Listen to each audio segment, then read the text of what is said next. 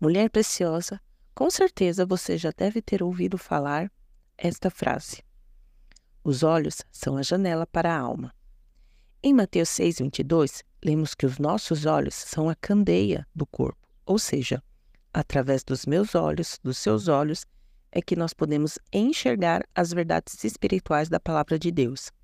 É através dos nossos olhos que podemos ter uma visão espiritual clara. E para ilustrar, eu vou contar uma breve história.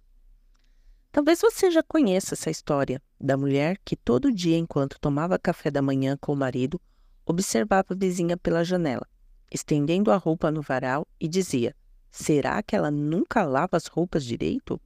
Está estendendo a roupa suja no varal. A mãe dela não ensinou a lavar as roupas? Num determinado dia, ela acorda mais tarde. E enquanto chega na cozinha, o marido já estava tomando café. Como de costume, ela vai olhar na janela e a vizinha está estendendo a roupa. Abismada, ela fala: Até que enfim a fulana aprendeu a lavar a roupa. Isso sim é um serviço de uma esposa exemplar. Calmamente, o marido responde: Querida, não é nada disso. Hoje eu levantei mais cedo e resolvi limpar os vidros das nossas janelas.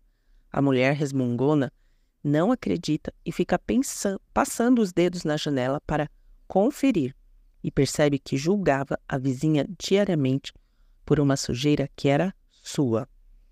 Conseguiu enxergar que muitas vezes enxergamos os problemas, as situações que nos cercam, as nossas dificuldades da nossa perspectiva, da perspectiva da nossa janela, que por vezes pode estar empoeirada, suja, e por isso projetamos nos outros o que precisa muitas vezes ser limpo em nós mesmas. Tudo na vida pode melhorar ou piorar, dependendo da nossa visão, dependendo de como você olha para aquilo. Então, minha última mensagem para você, mulher preciosa, é que o Senhor te dê olhos espirituais para enxergar todas as coisas da perspectiva dele. Que o Senhor, em 2024, abra mais os seus olhos, alargue sua, sua visão, para que você veja as maravilhas que resultam da lei do Senhor.